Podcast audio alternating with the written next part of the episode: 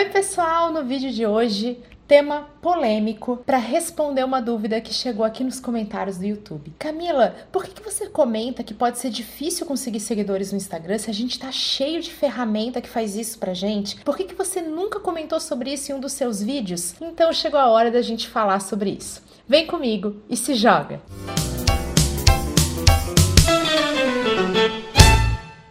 Para todo mundo conseguir entender, existem ferramentas que são robôs, que realizam rotinas automatizadas que você vai contratar através da internet em serviços mensais que são descontados lá do seu cartão de crédito. E o que, que são essas rotinas automatizadas? Elas são basicamente curtir, comentar e seguir pessoas. Só que não é assim qualquer um. Existem critérios que você pode setar e configurar na ferramenta. Alguns desses critérios, você quer que o seu robô de Instagram siga pessoas que seguem um determinado perfil, que pode ser um concorrente, uma pessoa importante do seu mercado. Você está lá navegando, olhando fotos no seu celular, quando de repente uma marca passa a te seguir. Isso chama a nossa atenção. Quem segue a gente é algo que nós vamos parar lá para olhar. A gente pode parar para olhar, entrar no perfil e falar assim: poxa, olha só, tem a ver com marketing digital e eu sigo pessoas de marketing digital, então vou seguir também. Nota como já ficou um pouco claro que essas ferramentas trazem sim seguidores reais e pessoas pessoas que estão interessadas naquilo que a gente tem a ofertar como conteúdo nessa rede social. Além disso, você pode escolher que a sua ferramenta siga pessoas de um determinado sexo, de uma determinada idade, de uma determinada região e que você possa comentar fotos baseado, por exemplo, no uso de uma hashtag. Então a pessoa usou hashtag de marketing digital, a ferramenta vai lá e faz um comentário. Quem comenta as nossas fotos está fazendo relacionamento, está conversando com a gente. Aquilo chama a nossa atenção, a gente pode responder, ou ir até o, o perfil daquela marca ou da, daquela personalidade e fazer a mesma coisa, responder também. Com essa breve explicação, muitos de vocês já devem estar pensando, gente, que coisa legal! É uma forma muito mais rápida, mais prática, que trabalha 24 horas por dia para seguir pessoas, curtir fotos de quem está me acompanhando no Instagram e principalmente fazer relacionamento, melhorar minha taxa de engajamento e de conversação com as pessoas que estão ali em busca de relacionamento, afinal, uma rede rede social. Parece perfeito, né? Só que existem aí dois problemas que a gente precisa discutir mais a fundo. O primeiro deles é a questão que é muito comum, que o ser humano, as pessoas, quando perguntadas, quando questionadas e descobrem que quem fez aquela ação não foi um ser humano de verdade, sim um robô, não tenham sensações muito positivas. Elas falam: "Como assim? Eu fiz um comentário e a marca me respondeu, foi super querida, aquilo ali não foi do coração, não foi genuíno foi um robô que realizou isso. Resultado: a pessoa tende a se sentir usada, como se ela não passasse de um número para aquela marca. Isso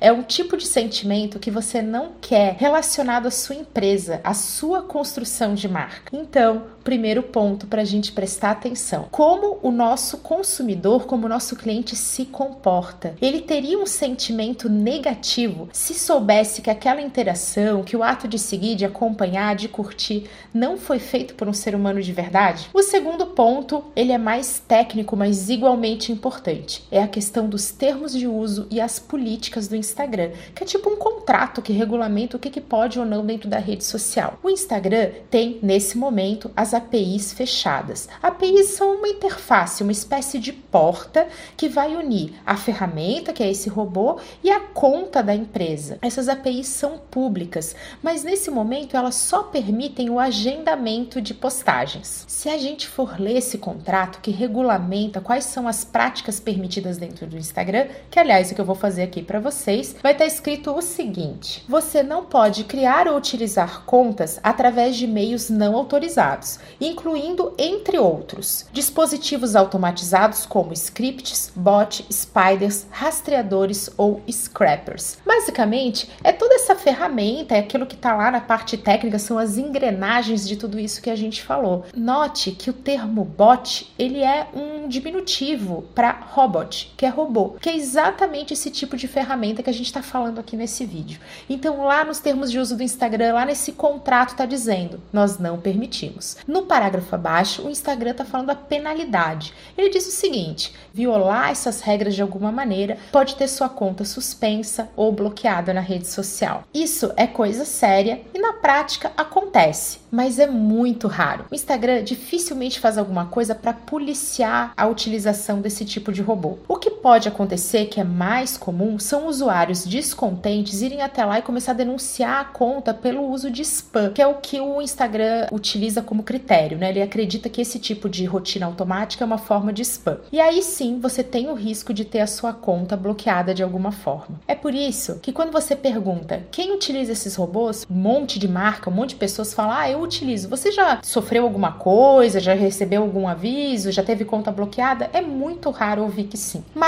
não é impossível. O que parece estar acontecendo é uma questão de dose. Ele não pode ser superior a 60 requisições por minuto, ou seja, uma por segundo. Você não pode seguir 60 pessoas, na verdade, 61 pessoas em um minuto, tem que ficar abaixo. Então o robô sabe disso, ele é lá configurado para fazer um número X de requisições e ficar abaixo do radar do Instagram. Então, para resumir, na prática, os riscos são baixos e porém existem. Mas vale um alerta, a gente não sabe quando que o Instagram pode resolver intensificar esse policiamento. E se for na madrugada de hoje, você vai acordar e ver a sua conta bloqueada, isso não vai ser legal. E vai ser aquele típico caso onde o crime não compensa. Como consultora, eu poderia terminar esse vídeo dizendo: não faça isso. Mas a gente não está aqui para estabelecer quais são as estratégias que você tem que utilizar. O que eu posso te dar o conselho é para que você fique atento ao termo de uso, para que você saiba que isso existe e tome a decisão baseado em um as regras das redes sociais, que estão ali sim para serem seguidas, elas são importantes e caso você seja penalizado, vai ser em cima dos termos daquele contrato que infelizmente poucos profissionais tiram tempo para ler. A segunda coisa é entender o comportamento do seu cliente. Será que ele gostaria de saber, ele ficaria satisfeito se soubesse que aquilo não foi feito por um ser humano e sim por um robô? Eu espero que vocês tenham gostado do vídeo de hoje e que fique mais simples entender o que pode e o que não pode no Instagram. Até a próxima!